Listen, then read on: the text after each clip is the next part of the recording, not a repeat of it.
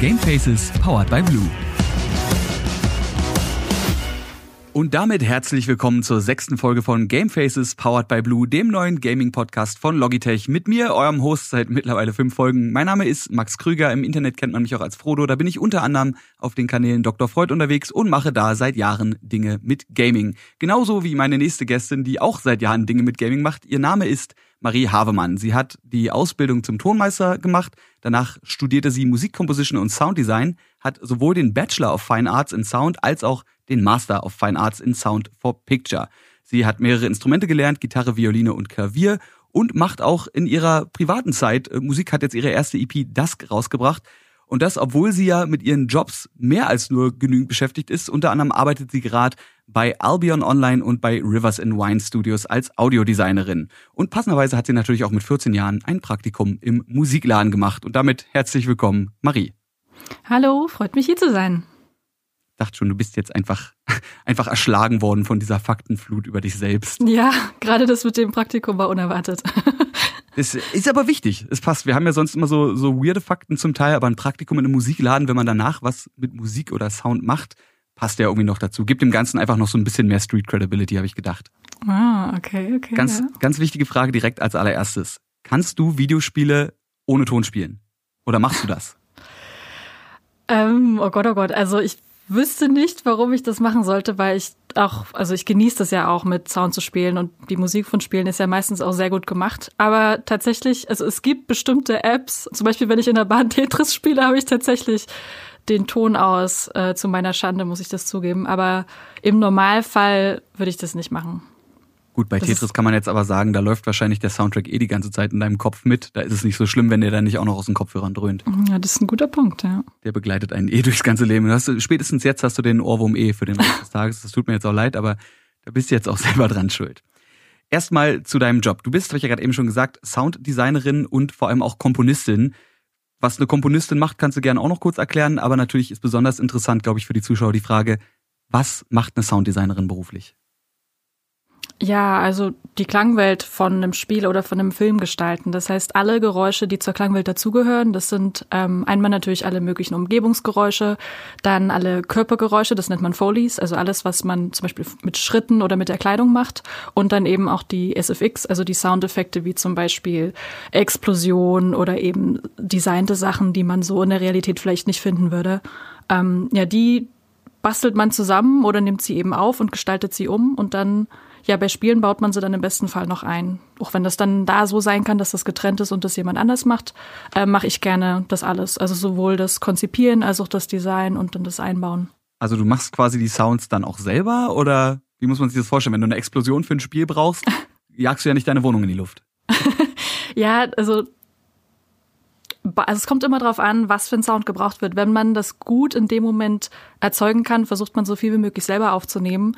Ähm, das hängt natürlich auch vom Budget ab, was dir der Entwickler gibt. Es gibt Studios, ich glaube, das äh, World of Tanks haben das mal gemacht, die wirklich Geld reingesteckt haben und eben bestimmte Fahrzeuge haben aufnehmen lassen mit dem Team. Wenn das Geld da ist, kann man das machen. Ansonsten bedient man sich auch viel an Libraries. Es gibt ja sehr viele Leute, die schon Sachen aufgenommen und dann zum Verkauf gestellt haben und dann ist eben die Aufgabe, die zu redesignen und damit also umzuformen, zu pitchen, zu EQen, zu komprimieren, dass das zu dem Projekt, wo man dran ist, passt. Du kannst ja auch sehr viele Sachen verfremden. Du kannst aus einer ähm, Zahnbürste, also so einer elektrischen, wenn du die entsprechend pitchst, kannst du eine riesen Maschine draus basteln, wenn du weißt wie.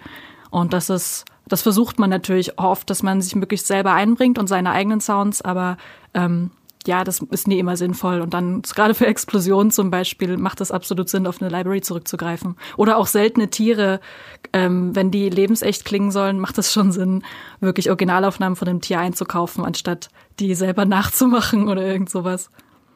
Ah, du hast gerade schon gesagt, du bearbeitest sie nochmal. Also es ist nicht so, dass du dann eine, eine Library, also so eine Datensammlung hast an Sounds und du sagst, okay, ich brauche jetzt für das Spiel eine Taube und dann nimmst du einfach Taubensound A und hast ja gerade gesagt, äh, codest den dann so noch selber ins Spiel rein, sondern du machst damit noch irgendwas.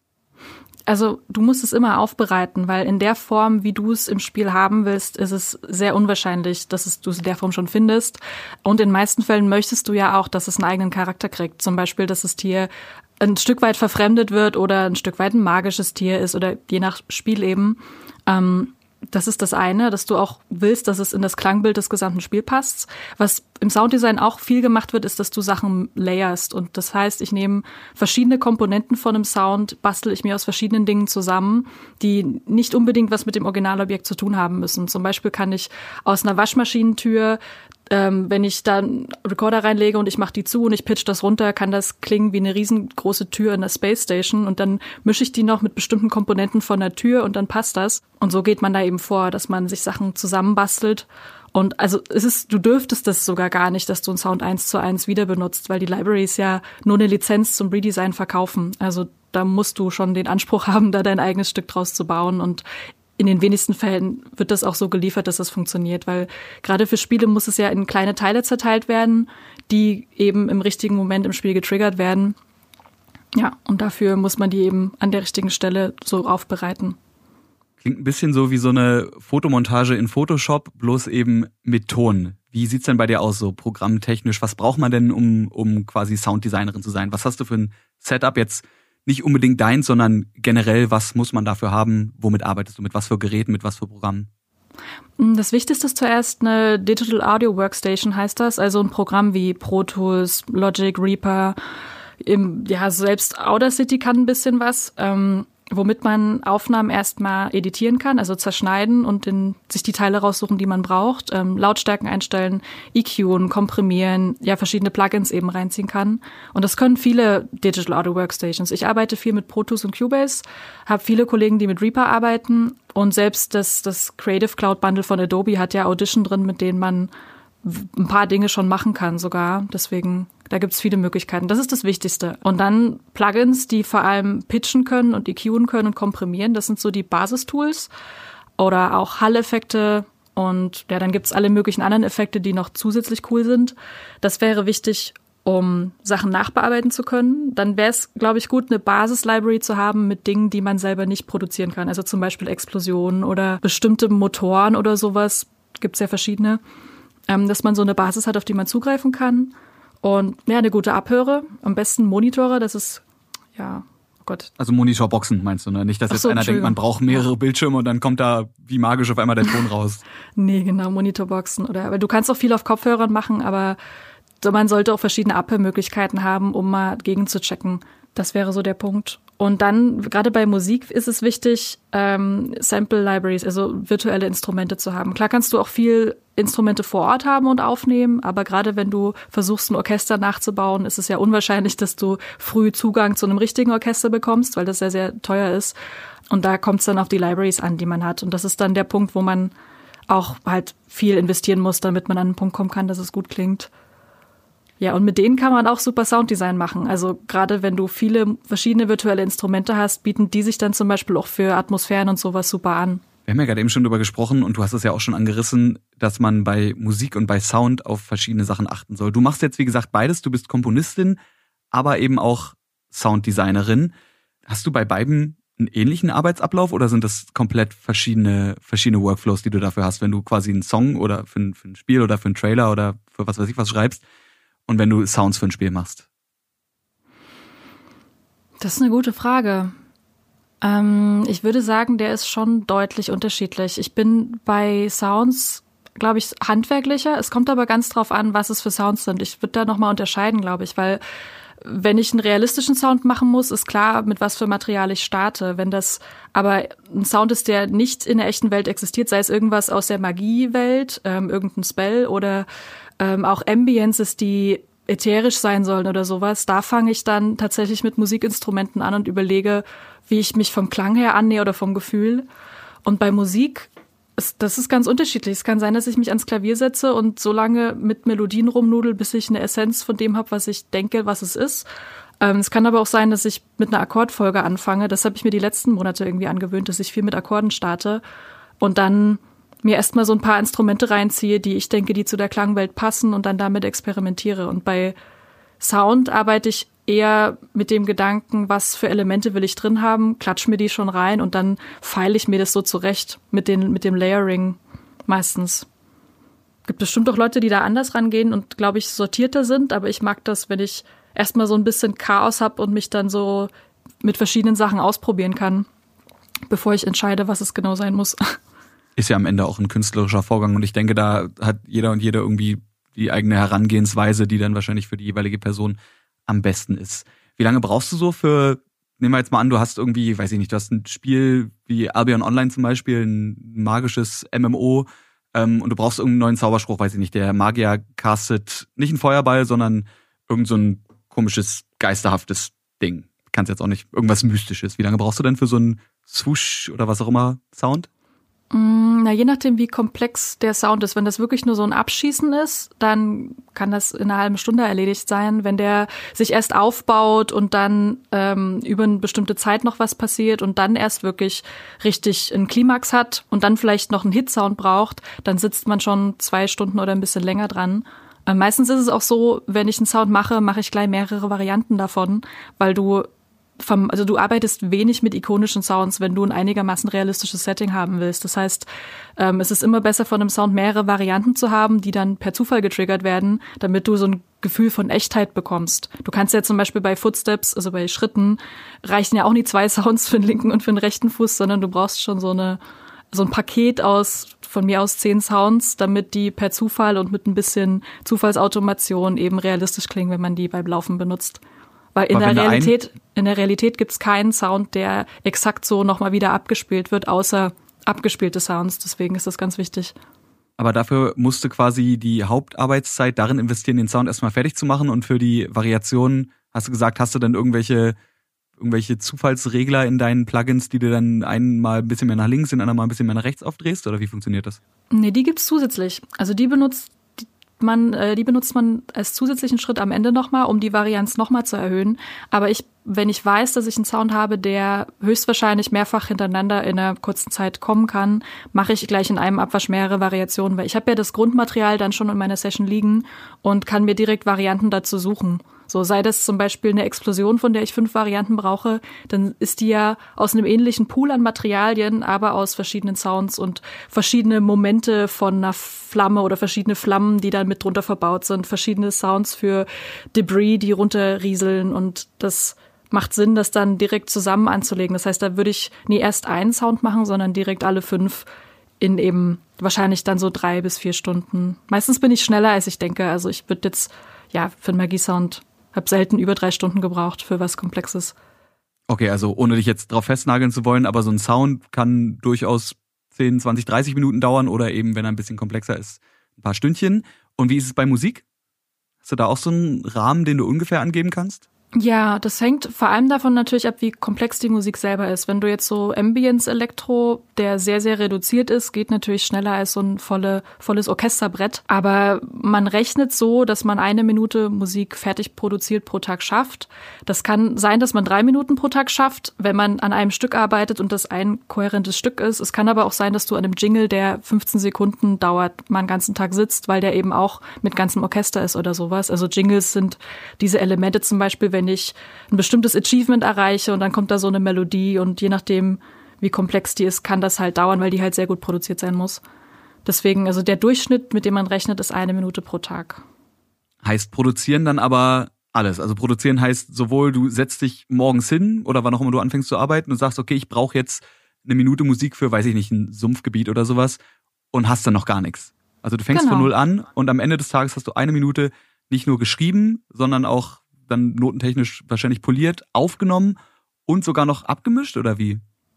So rechnet man. Das klingt total viel, jetzt, wo du das so wiedergibst, aber das, das ist machbar. Es kommt halt auch, wie gesagt, darauf an, wie komplex die Musik ist. Wenn das jetzt wirklich anspruchsvolle Orchestermusik ist, würde ich länger rechnen. Aber meistens ist es so, dass du für die erste Minute lange brauchst und für die hinteren weniger lange. Deswegen ist es ja auch ein Durchschnittswert. Das heißt, du würdest in den fünf Minuten, wenn du fünf Minuten machen musst und du hast fünf Tage Zeit, würde das meiste in den ersten beiden passieren und dann das Polishing in der späteren Zeit. Außer du hast Iterationen und Feedback, wo noch Sachen geändert werden müssen, dann dauert es entsprechend länger. Also die habe ich jetzt in der Rechnung nicht mit drin, sondern das war jetzt erstmal das, wenn man direkt runterarbeiten könnte. Genau. Wir gehen ja jetzt auch davon aus, dass am Ende der, der Kunde, für den man die Musik schreibt, sagt, boah, geil, das ist das Beste, was ich je gehört habe und das direkt so abnimmt. Also wir reden hier natürlich von einer Idealwelt, in der nichts passiert. Zum Beispiel auch äh, kein Writers Block, den du ja vielleicht auch hast. Wie ist es gerade so bei, bei kreativen Arbeiten wie Songwriting, also Musik schreiben? Hast du da Momente, wo du einfach komplett brach liegst und gehirntechnisch gar nichts mehr geht? Ich hatte das vor ein paar Jahren mit einem Track, der tatsächlich nie eine Form gefunden hat, mit der ich zufrieden war. Aber ich muss sagen, das letzte Jahr hatte ich sowas gar nicht mehr. Und ich denke, dass es viel damit zusammenhängt, wie viel Zeit man sich selber nimmt, kreativ auch einzuatmen. Weil es gibt so einen schönen Oatmeal-Comic, der sagt, dass äh, Kreativität wie Atmen ist so. Du kannst nie die ganze Zeit ausatmen, du musst auch ab und zu einatmen.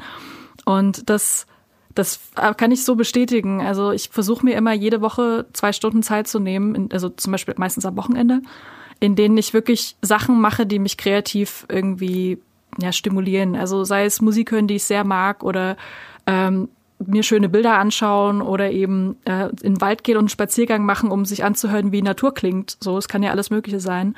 Und seitdem ich das in mein Leben fest eingeplant habe, habe ich das Problem mit Writers Block nicht mehr. Aber ich kann verstehen, dass es Leuten so geht, vor allem wenn man unter Zeitdruck steht. Und ja, es ist ein Thema für viele. Und ich hatte das, wie gesagt, früher auch. Und ich, da hatte ich doch keine Lösung gefunden, aber da stand ich auch viel mehr unter Druck. Und jetzt, jetzt bin ich ein bisschen lockerer mit mir geworden. Und das hat auf jeden Fall auch geholfen. Weil das Wichtigste zum Kreativsein ist, dass man sich selber zugesteht, experimentieren zu dürfen und dass man dafür Freiraum schafft.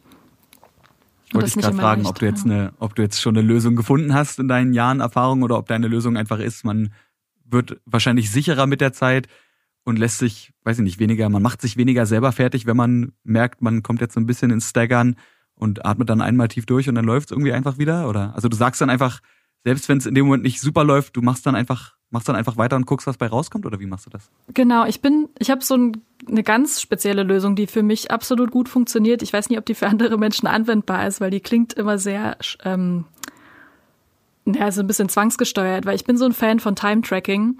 Das heißt, ich alle Aufgaben, die ich mache, da stoppe ich die Zeit. Das kommt doch aus meiner Freelancer-Zeit, wo ich ähm, über Stunden abgerechnet habe. Jetzt es gibt ja auch viele Situationen, wo man Paketpreise macht, aber ähm, aus der Zeit, wo ich immer noch nach Stunden abgerechnet wurde, war wichtig, dass ich festhalte, wie lange Sachen dauern. Und ich habe das aber mit allem gemacht, also auch mit meiner Masterarbeit und mit, wenn ich selber Musik schreibe, für mich mache ich das auch einfach, um einfach eine wirklich sehr neutrale Sicht drauf zu kriegen, wie lange dauern kreative Aufgaben. Weil im Nachhinein denkt man immer, man hat ewig gebraucht und dann guckt man mal auf diesen Timer und stellt fest, ich habe ja gar nicht die ganze Woche dran gesessen. Ich habe jeden Tag eine halbe Stunde dran gesessen und es ist nur mein Gefühl, dass ich so viel Zeit investiert habe, aber faktisch ist das gar nicht passiert. Und eigentlich war ich total schnell so und das, das hat mir geholfen, dass ich ähm, auch Aufgaben, wenn ich vor denen Angst habe, weil die sehr groß sind oder sehr herausfordernd, mir sage, okay, ich habe jetzt dieses Zwei-Stunden-Fenster, da setze ich mich ran, völlig egal, was rauskommt. Und morgen setze ich mich wieder zwei Stunden ran, mal gucken, was dann rauskommt. Und damit gebe ich mir diesen Raum zu experimentieren und mich nie so sehr abhängig zu machen vom Ergebnis. Und das hat mir extrem geholfen, diese, diesen Druck rauszunehmen. Und ich glaube, den Druck haben viele, die beruflich kreativ arbeiten, dass man eben das Gefühl hat, jetzt läuft's, jetzt muss ich das meiste rausholen und dann hat man aber an einem Tag, wo es nicht von sich aus läuft, total Angst anzufangen und was kaputt zu machen und das diese Zeitfenster helfen mir total, das ein bisschen nüchterner zu sehen und sich zu denken, ja, im Worst Case sitze ich zwei Stunden da und mische und mache jetzt, generiere keine neuen Ideen, aber gehe halt alte Ideen durch und wurschtel halt dran rum und mache den Mix besser und EQe und komprimiere und meistens passiert das dann aber gar nicht. Meistens fallen dann doch, kommen dann doch neue Ideen. Und wenn die neuen Ideen dann so am Ende kommen, also sagst du bist jetzt bei anderthalb Stunden und auf einmal küsst dich quasi die Muse und du hast die geilste Idee ever, hörst du dann trotzdem bei Punkt zwei Stunden auf oder sagst du dann, jetzt kann ich weitermachen, weil die, Motiva äh, die Motivation wieder da ist? Ich höre tatsächlich relativ oft auf, weil das ist so ein Training da rein, Vertrauen zu haben, dass man es am nächsten Tag wieder abrufen kann. Weil wenn du, wenn du dich so abhängig machst von diesem Flow, kann das auch gefährlich sein, aber ist natürlich auch nicht immer so. Manchmal, wenn ich gerade im Flow bin und es passt mit dem Abend von der Planung her, dann mache ich auch gerne mal länger. Also das passiert häufiger, dass ich abends Überstunden mache, einfach aber auch, weil weil ich noch Bock habe oder weil ich, also beim Implementieren ist das auch so ein Ding. Wenn man die technische Integration macht, ist das manchmal so ein Prozess, in den man sich erstmal reindenken muss und dann will man nie nach zwei Stunden sich wieder rausdenken und am nächsten Tag wieder reindenken müssen. Deswegen da mache ich auch häufiger mehr Stunden, als ich eigentlich denke. Aber dann, dann ist es auch okay, weil das einen ja daneben beansprucht. Du hast vorhin gesagt, du trackst alles, was du machst. Also du trackst auch gefühlt deine Freizeit, mindestens zumindest da mit deinem, mit deinen zwei Stunden, die du dir jede Woche frei nimmst, um mhm. dich kreativ wieder aufzuladen.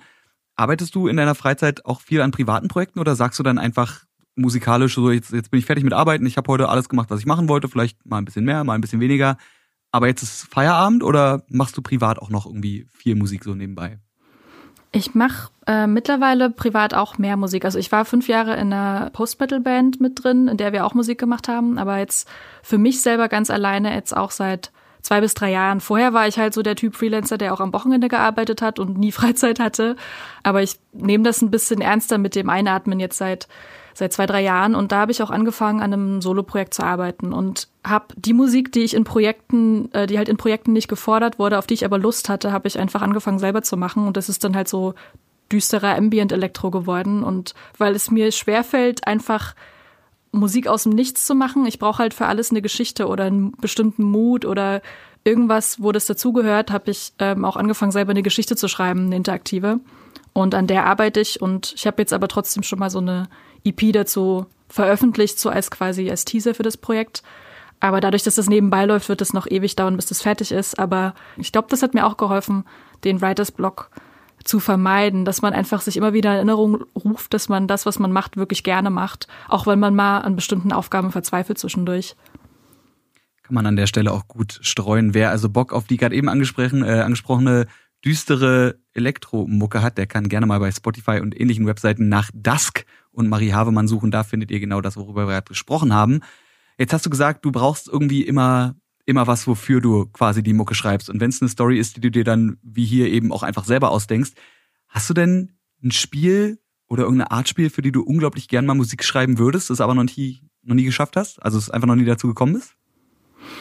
Ja, definitiv. Also das gab so zwei Richtungen, die mich immer total begeistert haben. Das eine sind Adventures, ähm, so wie Zelda oder Castlevania, wo du halt eine feste Story hast und eben ein System, was einfach so sehr, sehr viel Spaß macht zu spielen. Und jetzt gerade bin ich mit einem Indie-Team an einem Projekt, wo das in so eine Richtung geht, wo ich sehr, sehr glücklich bin. Das heißt, das würde ich als abgehackt sehen, auch wenn natürlich irgendwann mal an einem Zelda arbeiten extrem krass wäre.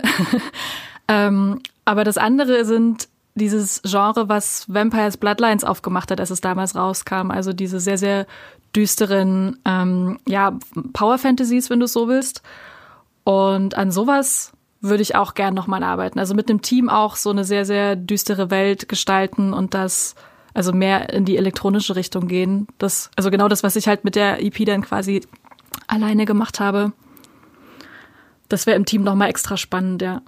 Das heißt, du hast quasi jetzt einfach schon mal vorgelegt, falls da draußen irgendwo ein Entwickler ist, der sagt, ich habe hier jetzt ein Vampire the Masquerade ähnliches Spiel und brauche dafür noch Mucke und der zufälligerweise deine EP hört, direkt quasi schon mal so den Ersteindruck von dir als Musikerin. So ein bisschen. Ich dachte mir halt auch, angenommen, ich meine, es gibt, kommt jetzt bald der zweite Teil von Bloodlines raus. Und als ich das gesehen habe, war ich so, oh mein Gott, ich bin so gespannt, ob die, wie die das machen generell und ob ich das Spiel gut finden werde. Also die Erwartungen sind ja super hoch, wenn man früher ein Fan war. Aber ich dachte auch so, wenn ich irgendwann mal an sowas arbeiten will, woher sollen die Leute wissen, dass ich capable bin, so eine Art Musik zu machen, wenn mein Portfolio halt so ähm, ja in eine bestimmte Richtung geht. Und mein Portfolio war immer sehr davon bestimmt, was für Projekte eben an mich rangetragen wurden oder was ich eben, wo ich, wo ich an die Leute rangetragen, rangetragen, wo ich an die Leute rangetragen wurde bin. von anderen Leuten. genau. Deswegen, ja, war es halt, ich glaube, es ist wichtig, sich zu emanzipieren und sich zu überlegen, was, was ist wirklich das eigene Ding so und ja, ich, ich habe mich halt immer so in Arbeit vergraben, dass ich danach nie so richtig gesucht habe und jetzt ist das passiert und jetzt, jetzt macht sich dadurch auch die Tür auf, dass Leute, die an Projekten arbeiten, wo das passt, mich natürlich darauf ansprechen können. Also es ist total wichtig, dass das Portfolio auch das widerspiegelt, woran man gerne arbeiten will, auch wenn es nicht nur daraus bestehen sollte, glaube ich. Ja, und das habe ich eben sehr lange nicht gemacht, sondern erst in den letzten drei Jahren jetzt. Und ich bin sehr glücklich über die Projekte, die ich bis dahin machen konnte, auf jeden Fall. Weil das ist ja auch ein Vertrauensvorschuss, den dir Leute geben, wenn sie noch nie sehen können, dass du sowas machst. Es gibt ja auch Leute, die explizit nach Komponisten suchen, die bestimmte Sachen nicht abdecken, weil sie denken, dann bist du so der extra Freigeist. Das gibt's auch, aber ich glaube, das sind die wenigsten. Du meinst also quasi Leute, die bewusst so eine Lücke in ihrem Portfolio haben, dass man sich die ranholt, einfach um zu gucken, wie jemand, der zum Beispiel noch nie einen Horrorfilm geguckt hat in seinem Leben, Musik für einen Horrorfilm schreiben würde? Nee, ich meine eher, dass du kannst ja in dem Portfolio bestimmte Sachen rauslesen, was die Person ausmacht. Und das ist eben, manche Leute sehen dann halt so eine eigene Stimme und die finden sie wichtiger als das ist das, was Entschuldigung, als dass die Musik, die sie wollen, in ein bestimmtes Genre passt. Also dass man sich mehr Offenheit und mehr künstlerische Freiheit wünscht. Und also das ist so, dass der direkte Kontrast zu dem, was die meisten machen, nämlich eine sehr genaue Vorgabe zu geben, in welche Richtung es gehen soll und dann bloß nie zu weit davon abweichen, weil das gibt's ja auch, dass Leute wirklich sich mit ihrem Temp-Tracks nennt man das, wenn man Placeholder-Musikstücke quasi benutzt, kennt man aus dem Film, ähm, dass Leute quasi eigentlich so ziemlich das Gleiche wollen. So sei das ein Jingle aus League of Legends, den sie toll finden und du sollst was möglich Ähnliches machen, das kann dir auch passieren. Und ja, also das ist so der Gegenpol zu dem, dass dass man sagt, ich gebe dir die Freiheit, ich sehe, du hast dieses Stück noch nie im Portfolio, aber ich mag das, was du machst und ich würde gerne mal sehen, wie das klingt, wenn du sowas in die Richtung machst. Das gibt's auch. Das wäre nämlich auch eine meiner Fragen gewesen, wie viel Persönlichkeit oder wie viel wie viel Marie Havemann quasi in der Mucke steckt, die du machst. Ich weiß jetzt in Soundeffekten wahrscheinlich nicht so viel, weil da hat man nur irgendwie einen Rahmen, wenn eben der Kunde sagt, yo, ich brauche einen Level-Up-Soundeffekt und Level-Up-Soundeffekts machen halt immer oder irgendwie sowas in der Art. Äh, aber gerade bei, gerade bei Musik wie viel von dir selbst gibst du da rein? Willst du da reingeben? Darfst du da reingeben? Das ist ganz unterschiedlich. Also erstmal würde ich sagen, dass man auch bei Sounds, wenn man sich damit beschäftigt, hören kann, was, ob, also ob man eine bestimmte Art hat zu arbeiten oder eine bestimmte Art, wo man den Fokus drauf legt. Weil du kannst ja auch bei einem Sound auf verschiedene Sachen dich konzentrieren, die du hervorhebst. Manche Leute wollen was besonders Knackiges haben, andere Leute machen eher was Realistisches. Das hängt jetzt auch davon ab, was das Spiel braucht, aber ich glaube schon, dass so ein Stück weit jeder da anders rangehen würde und dass man das vielleicht auch hören kann, wenn man sich damit beschäftigt. Aber in meisten Fällen läuft es dann, also hast du dann die Möglichkeit, ein Thema auf deine eigene Art zu erforschen und dann umzusetzen und das ist eine sehr, sehr tolle Erfahrung.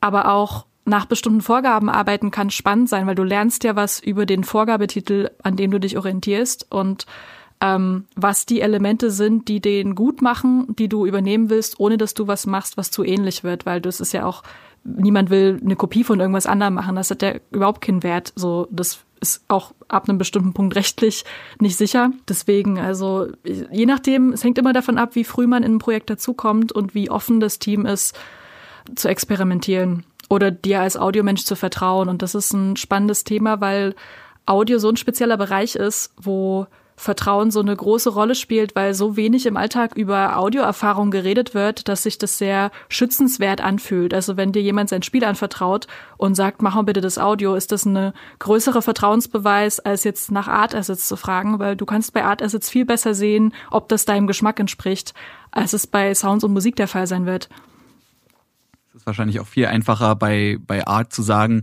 das gefällt mir nicht, weil, einfach weil mhm. das Visuelle besser verständlich ist für, für den Menschen. Und bei Audio ist es dann wahrscheinlich so, man kann irgendwie, dann sagt der, der Chef oder die Chefin der Firma, ja, das ist es noch nicht ganz. Und dann, wenn da dann natürlich irgendwie das musikalische Wissen noch fehlt, dann kann man erst recht nicht sagen, woran es liegt. Und dann liegt es an dir als Komponistin irgendwie herauszufinden, was es denn dann ist, was da noch fehlt. Ich glaube, das ist aber auch das, was es für Leute unnötig schwierig macht, weil du, das, das stimmt nicht, dass du Audiowissen haben musst, um Sound beurteilen zu können, weil alles, was Audio ist, spricht direkt Emotionen an. Das heißt, du kannst deinem Soundmenschen einfach beschreiben, was es für ein Gefühl bei dir erzeugt und was du stattdessen für ein Gefühl haben willst. Und das, das kann man dann als Audiomensch ja in in technische Faktoren übersetzen. Zum Beispiel, wenn es irgendwie sich eng anfühlt oder es ist irgendwie zu aggressiv, dann liegt das sicherlich an den Frequenzbereichen oder an bestimmten Soundkomponenten, die da nie rein sollten. Oder wenn zum Beispiel bei einer Komposition das Gefühl da ist, dass es dich erschlägt, ja, dann ist es entweder zu schnell oder viel zu, also viel zu dicht oder einfach zu dicht ähm, arrangiert oder es passiert einfach zu viel. Und das sind so Sachen, die kann man übersetzen, die muss mir aber der Entwickler gar nie also das würde ich gar nicht erwarten, dass mir jemand explizit sagt, was die Person denkt, was damit falsch ist, sondern über Gefühle beschreiben funktioniert meistens viel besser. Oder über Essen tatsächlich. Es gibt viele Be über Essen. Ja, es gibt viele Begriffe, mit denen du Sound beschreiben kannst, die mit denen du Essen beschreiben würdest. Also von wegen knusprig oder knackig oder weich oder ähm, es, ja Jetzt fällt mir gerade keins mehr ein. Hattest, aber das hattest ja du schon mal einen Moment, dass dir irgendwann quasi ein Kunde gesagt hat, yo, ich hätte gern, dass der, ich möchte, dass der Song nach Bockwurst klingt oder irgendwie so? Also gab's sowas mal? Du klingst, oh klingst Gott, als oh ob du aus Erfahrung sprechen kannst. Ich habe das so mit meinen Schülern gemacht. Ich habe eine Zeit lang unterrichtet auch Sound und ähm, die hatten ja die gleichen Schwierigkeiten und ich habe denen immer gesagt, erklärt mir das mal mit mit Begriffen, die ihr für, für Essen benutzen würdet. Und auf einmal fiel es denen viel leichter zu verstehen, auch wenn ich jetzt erklärt habe, warum ich denke, dass der Sound nie passt, zu, zu begreifen, was das, ja, in welchem Bereich die Problematik liegt, so. Also, weil Sachen zum Beispiel zu trocken oder zu, zu crisp, so, das dann, da kannst du dir was drunter vorstellen irgendwie, auch wenn das so was Abstraktes ist in Bezug auf Audio, aber ich hatte auch letztens eine schöne Rezension gelesen zu einem Song, ähm, der sehr, der, der, der war sehr, sehr ambient-mäßig, auch mit dem Klavier, was halt so vor sich hingeplänkelt hat. Und hat irgendjemand drunter geschrieben, dass das äh, Cool Shot of Audio Water ähm, hat er es irgendwie bezeichnet, nachdem er zu viel Lorne gehört hatte. Und das hat so getroffen, weil auch dieses Gefühl, wenn du Lorne hörst, dass du danach ein Glas of Audio Water brauchst, hat das so gut beschrieben, diese, diese Wechselwirkung von diesen beiden Tracks. Also das hat jemand exakt die gleiche Denke nur mit Getränken gemacht, die ich mit Essen mache. Muss man vielleicht erklären, die Band Lorne, ich kenne nicht viel von denen, aber Lorne ist auch immer so eine Band, wenn du Leuten davon erzählst, das ist so Mucke, die macht dich irgendwie schon fast ein bisschen depressiv, wenn du Pech hast. Die ist, ja, die ist, die ist halt, sehr gut, die ist ja, so doll, einfach so heftig, ne? Da passiert sehr viel, sie ist sehr dicht, also sehr intensiv irgendwie, auch wenn sie nie immer total fett ist, ist sie doch anspruchsvoll, also auch ja, also ich kann es mir nicht lange anhören, ohne dass es, also dass ich das Gefühl habe, ich brauche jetzt eine Pause. Auch, ohne dass das du ein Glas cool, Wasser brauchst. Ja, genau. Ein Stück zum Runterkommen erst mal wieder hören. Ja. Okay, also das Wichtigste ist quasi einfach, dass man wirklich redet, so viel redet, wie es geht mit, mit den Composern, die man hat und einfach auf alle möglichen Arten, sei es eben mit Essensvergleichen oder eben wahrscheinlich am einfachsten Mitgefühlen beschreibt, was dann fehlt. Und wenn die Person dann Ahnung von Musik hätte, ist es einfach so noch die, die Cherry on top, dass er dir sagen könnte, yo, die Akkordfolge hier ist mir, weiß nicht, probier mal die und die Tonart aus, probier mal das und das Instrument aus, aber das wäre dann wahrscheinlich zusätzlich. Dir reicht's aus, wenn dir jemand sagen kann, mich berührt es noch nicht, weil ich fühle stattdessen das und würde aber lieber ein anderes Gefühl haben. Genau, oder eben in dem Fall auch, man kann ja auch viel mit Referenzen sich annähern. Das frage ich halt auch oft, wenn Leute mir sagen, ich will, dass das total heroisch klingt, dass ich sage, kannst du mir mal ein Stück schicken, was für dich heroisch ist? Einfach um auch zu sehen, wo die andere Person ihre emotionalen Thresholds hat, weil jeder Mensch hat ein anderes Empfinden, wo etwas anfängt aggressiv zu werden oder wo was anfängt zu ja, oder vielleicht langweilig zu werden. So, das gibt ja ganz verschiedene Richtungen. Und das habe ich auch beim Arbeiten mit anderen Komponisten schon gemerkt, dass auch unter Komponisten diese Grenze woanders liegen kann. Und da ist auch spannend, einfach sich im Vorfeld mal über verschiedene Musikstücke zu unterhalten und zusammen zu gucken, hey, wo liegen denn deine Präferenzen? Was gefällt dir hier dran? Ah, okay, jetzt verstehe ich, was du meinst. So, ich kann mir die Informationen ja dann rausziehen, aber das kann auch schon helfen. Gerade wenn Leute so ein bisschen unsicher sind und viele Menschen sind unsicher, wenn es um Audio geht. So, also gerade im Games-Bereich vor allem. Im Filmbereich habe ich das nicht so viel erlebt. Aber ja, bei Game Designern. Jetzt muss ich gerade überlegen, ich habe zwei Fragen, auf die ich auf jeden Fall noch gehen will und beide hast du gerade angesprochen. Ich fange mal mit der ersten an. Du hast ja vorhin gesagt, dass du dir auch vorstellen könntest, mit äh, Teams zu arbeiten. Aber meinst du dann auch mit anderen Komponisten oder Komponistinnen zusammen oder wäre dir das weird? Also würde das funktionieren für dich, mit anderen Leuten zusammen Musik zu schreiben? Mm, ich denke schon. Also ich hatte diesen Fall, dass man wirklich zusammen am gleichen Stück arbeitet, noch nicht. Und ich denke, das kommt auch sehr darauf an, dass man als Team gut zusammenpasst. Aber es gibt ähm, Komponisten in meinem Kollegenkreis, mit denen ich mir das absolut vorstellen könnte.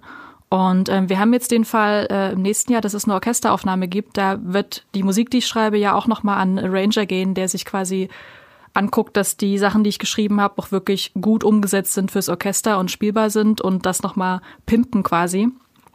Und das ist ja auch eine Art von Kollaboration, auf die ich mich sehr freue. Ja, ansonsten, es gibt, also gerade bei den Zelda-Titeln sind ja immer sehr viele Komponisten beteiligt und jetzt auch beim neuen Final Fantasy mehrere. In der Situation war ich noch nicht, aber stelle ich mir sehr spannend vor. Ist bestimmt auch, also ich denke, der Vorteil ist, dass du eine sehr kurze Feedback-Schleife auch zwischen Kollegen hast, die dir Sachen sehen oder Sachen sagen können, zu denen du selber zu betriebsblind geworden bist.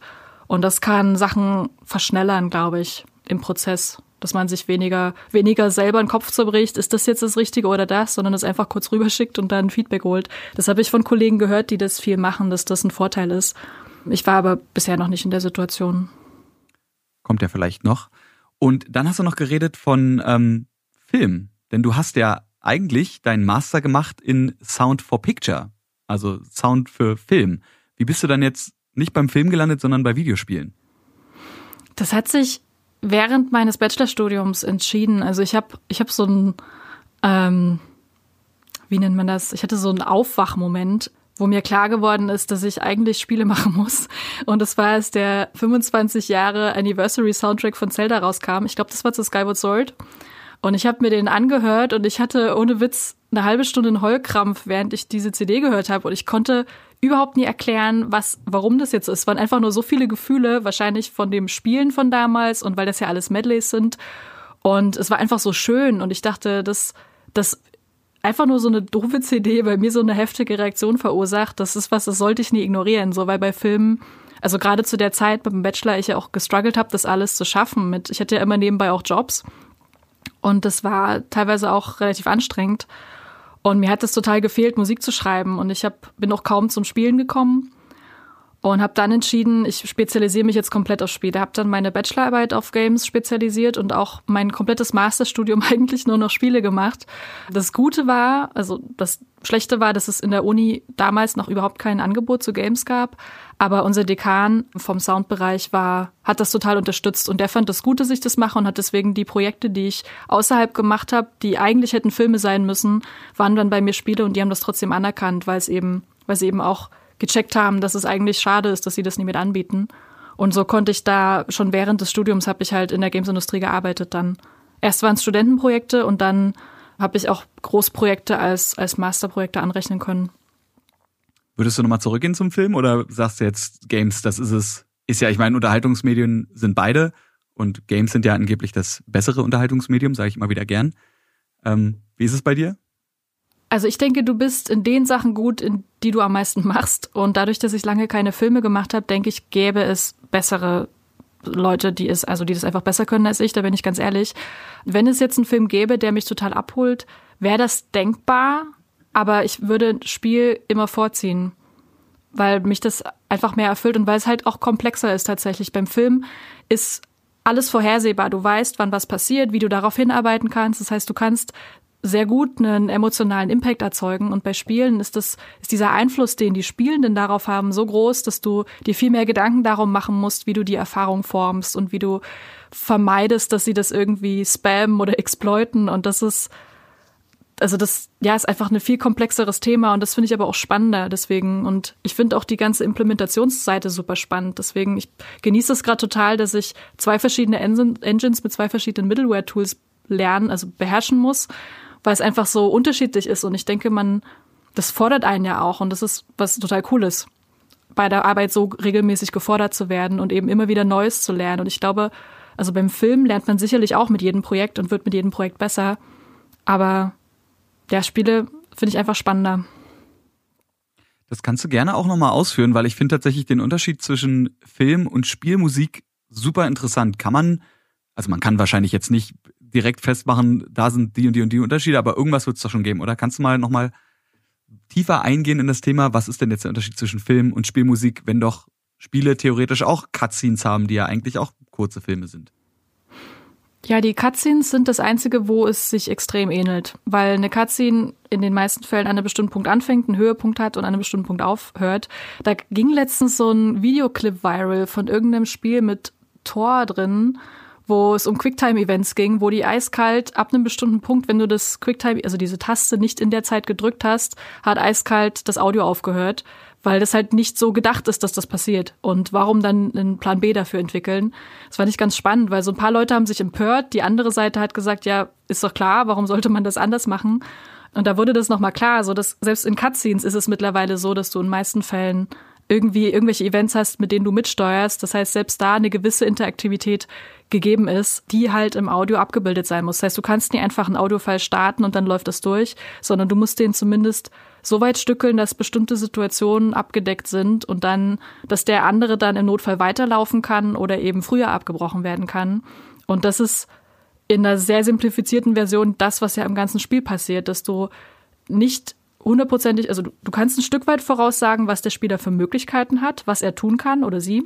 Aber du kannst nicht sagen, in welcher zeitlichen Abfolge das genau passiert. Außer du legst fest, dass es eine Verfolgungsjagd ist und man stirbt, wenn man es nie in Zeit X schafft zum Beispiel.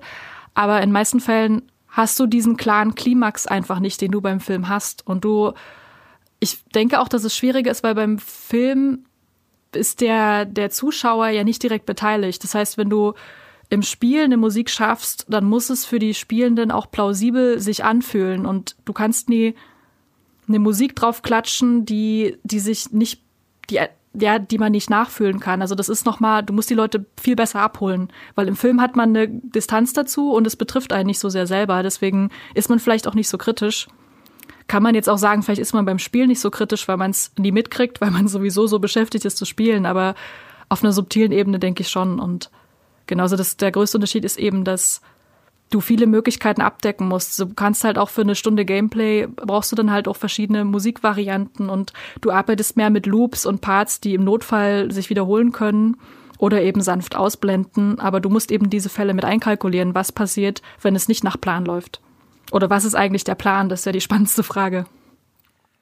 Das hätte ich nämlich als nächstes gefragt, wie man so eine Situation löst. Also angenommen, wir haben jetzt eine Filmszene, eine ganz normale, und äh, der Protagonist, die Protagonistin läuft auf eine Tür zu und wir wissen, hinter dieser Tür ist das absolute Böse. Das heißt, die Musik wird immer ominöser, die Musik wird immer lauter und in dem Moment, wenn die Hand auf der Klinke ist und die Tür geht auf, Klimax erreicht und dann passiert halt irgendwas.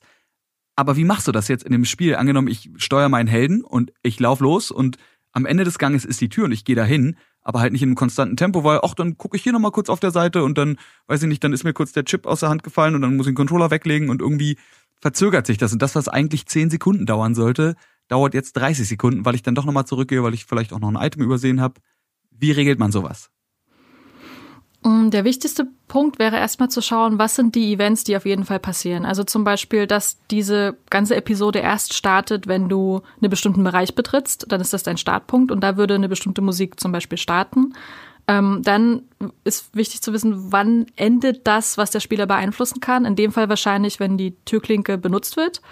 Und das davor ja, inwiefern ist das variabel? Wird man gezwungen, sich zu bewegen und du kannst nur die Geschwindigkeit beeinflussen? Das gibt's ja auch. Also, dass man, ohne, meistens merkt man das ja auch gar nicht so, bewusst, dass man gerade ein Stück weit auch gesteuert wird in solchen Situationen, weil man erwartet ja auch eine Cutscene ein Stück weit.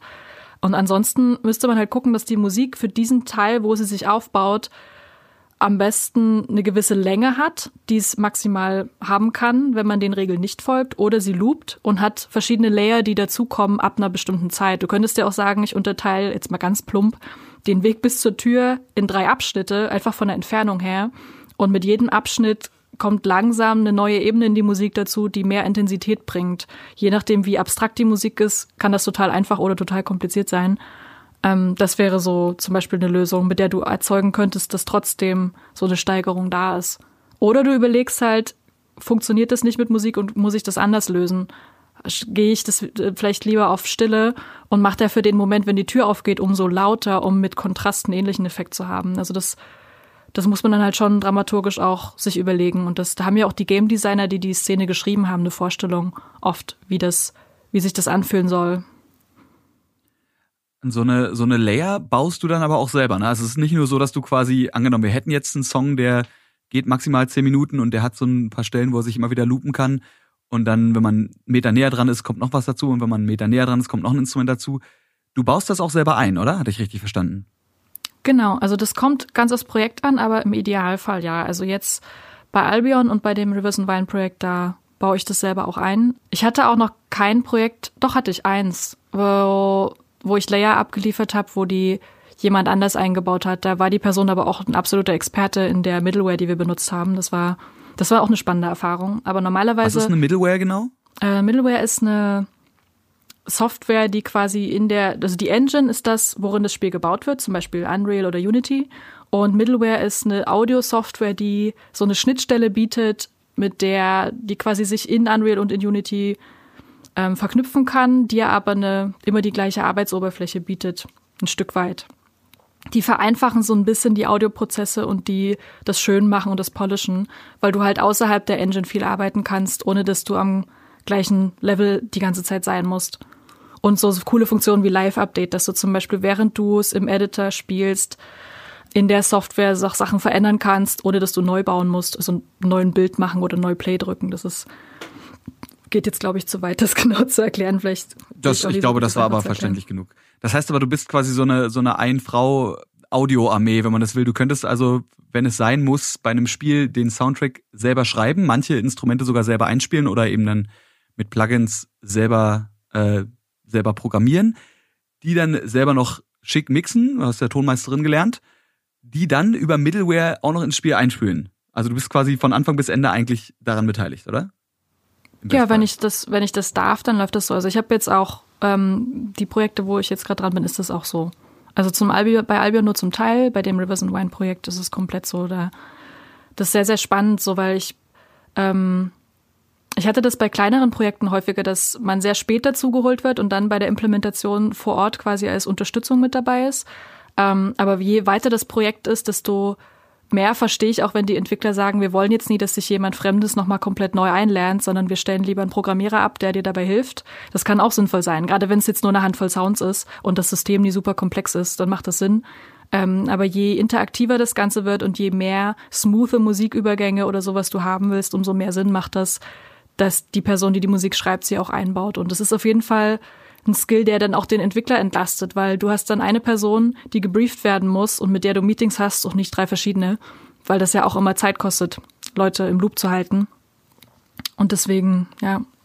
Es wäre so schlau, jemanden wie dich einzustellen. Was würdest du zuerst abgeben, wenn du, wenn du merkst, also du hast jetzt die, die Schritte erstellen, äh, komponieren, aufnehmen, mixen, mastern und dann implementieren und du merkst irgendwo, okay, ich habe jetzt keine Zeit, aber ich muss fertig werden. In welcher Reihenfolge würdest du die Schritte abgeben?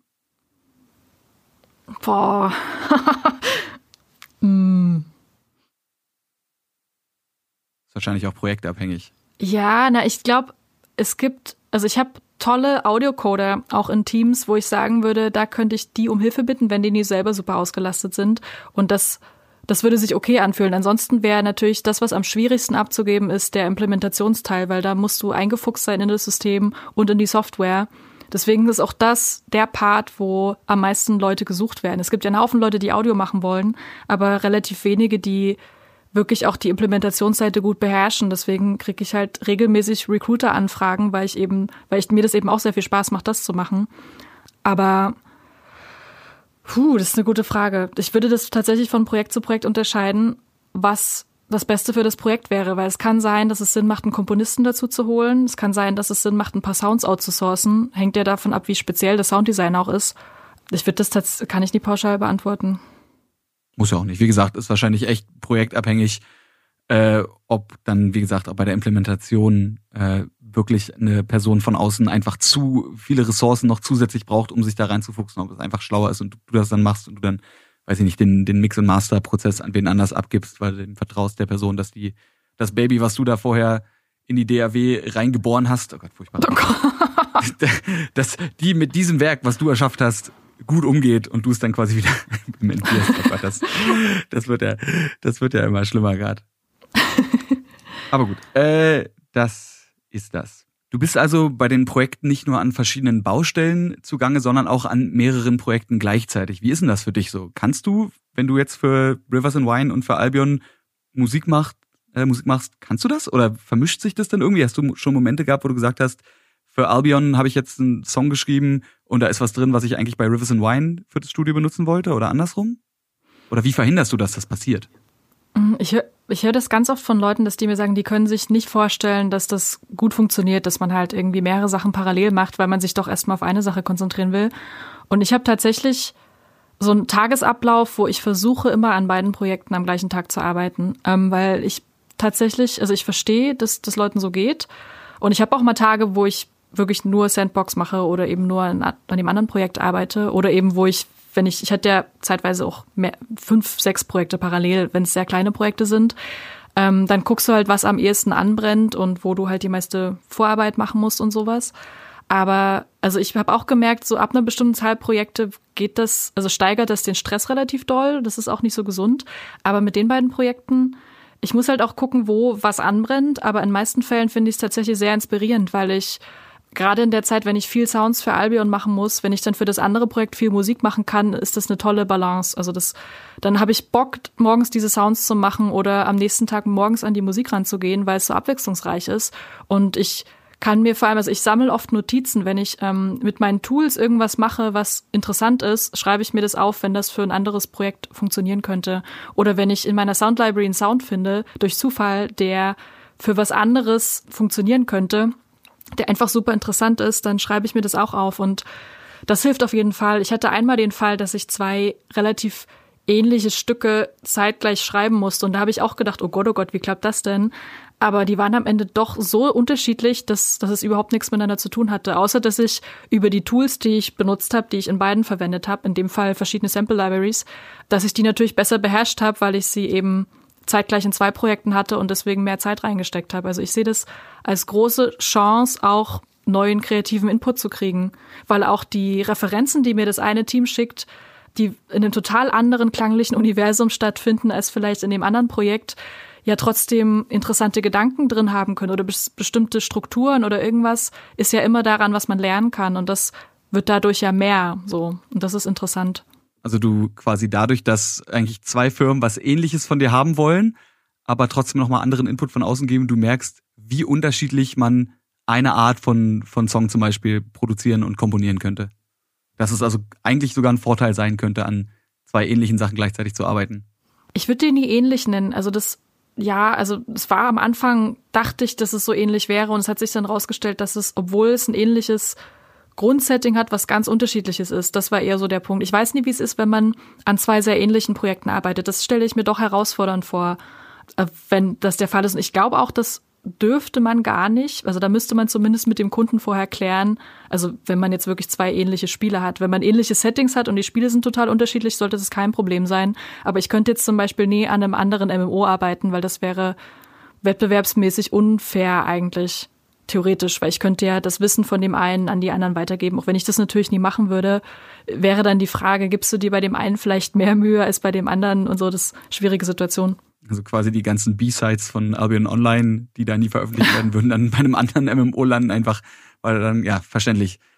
Okay, also dahingehend vielleicht aufpassen, dass man sich nicht mit, mit ähnlichen, äh, ähnlichen Projekten zuschüttet, sondern einfach guckt, wie man sein Portfolio vielleicht auch ein bisschen breiter aufstellen kann. Oder einfach, wenn man es denn kann, wenn es äh, die Jobauswahl zulässt, die Sachen macht, auf die man besonders viel Bock hat. Ja, an den Punkt muss man ja erstmal kommen. Ich glaube, das ist das Wichtigste so, dass jeder Kreativjob hat ja in sich, dass du erstmal ein paar Jahre lang dir was aufbauen musst, bevor du gut davon leben kannst. Das war zum Beispiel bei mir am Anfang auch so. Als ich während dem Studium entschieden habe, ich mache jetzt Games, habe ich die ersten Jahre, die ich in Games gearbeitet habe, trotzdem noch als Engineer gearbeitet und damit halt auch diesen Übergang smooth machen können, dass ich dann eben dann nach, ich glaube, zwei Jahren nur noch Games gemacht habe, aber in der Zwischenzeit eben das mit Audiojobs äh, gestützt habe. Und ich kenne viele Leute, die auch am Anfang sehr dolle Schwierigkeiten haben, weil das ist, ist wie in jedem Kreativbereich, du musst ja erstmal an den Punkt kommen, dass genug Leute wissen, dass du das machst, dass du das gut machst und dann dich in ihre Projekte dazuholen. Und im besten Fall vor allem dich in alle Richtungen weiterbilden, so wie du eben auch die nicht nur die Mucke schreibt und nicht nur die Audio, äh, Sound, Design, Effekte, dieses, die Audioeffekte für Spiele macht, sondern den ganzen Kram dann auch noch implementieren kann, was dann, wie gesagt, wahrscheinlich so die eierlegende Wollmilchsau für jede Videospielfirma ist. Ja, Jack of all trades und Master of none, sagt man doch immer, aber. Better than a Master of one. So ja, geht er nämlich weiter und dementsprechend ist es im Endeffekt ja. doch was Gutes. Ich kann aber auch absolut nie verstehen, warum man das nicht können wollte. Also gerade die Implementationsseite ist ja das, wo der größte Unterschied liegt. Und die macht so viel aus darin, wie die Qualität am Ende rüberkommt. So, du kannst ein fantastisches Musikstück oder einen fantastischen Sound machen. Wenn der schlecht implementiert ist, dann holt das niemanden ab. So, das ist so viel Macht, die in der Implementation steckt. Ich verstehe nie, warum man das nie für sich selber nutzen will und irgendwie das Beste rausholen will aus dem, was man gemacht hat. Und es ist so spannend, weil du so eng mit dem Team arbeitest und verstehst, wie das konstruiert und gedacht ist. Das ist doch großartig, so in die Köpfe reingucken zu können. Das heißt, es ist also schon fast mehr eine Selbstschutzmaßnahme als ein zusätzlicher Skill, den man sich ranschafft, um noch interessanter für Kunden zu sein. Oder es ist wahrscheinlich einfach beides. Es hat so auf beiden Seiten Vorteile. Der Kunde ist froh, weil du einfach noch ein Skill mehr hast und du bist froh, weil die Chance darauf, dass das, was du mit Herzblut da irgendwie erschaffst, komplett in die Tonne gekickt wird, weil irgendwer die Implementation verkackt. Kann dir nicht passieren, du äh, implementierst nämlich einfach selber. Wenn ich darf, ja. Aber es Wenn macht auch Spaß. Es macht auch Spaß zu implementieren, das muss man dazu auch sagen.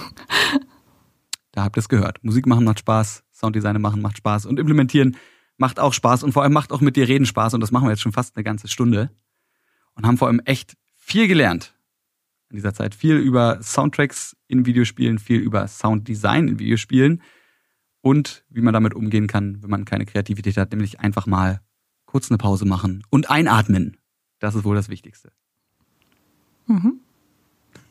Im Wald spazieren gehen. Im Wald spazieren, von ja. mir aus auch im Wald spazieren gehen und dabei Musik hören oder auch nichts hören. Vielleicht einfach dem Wald zuhören und sich inspirieren lassen, aus welchem Vogelsound man demnächst die große Höhlenbestie bauen kann, indem man den Sound einfach bis ins Ultimum manipuliert.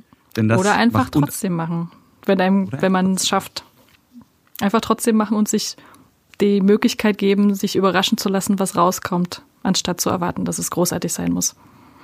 Das finde ich sehr schöne Schlussworte. Also bevor ich jetzt hier noch irgendwelches Dösgelaber darüber streue, würde ich sagen, vielen Dank, Marie.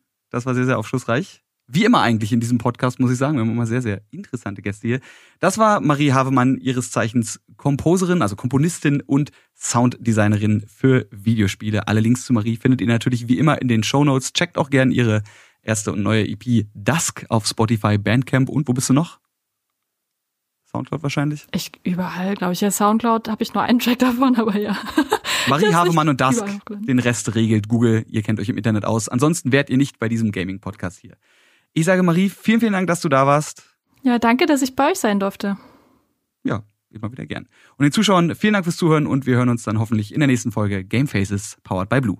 Ciao. Und wenn ihr natürlich Langeweile habt, seid ihr wie immer dazu eingeladen, euch auch die anderen Folgen dieses Podcasts hier auf Spotify oder wo auch immer anzuhören. So, das war's jetzt aber wirklich. Ciao.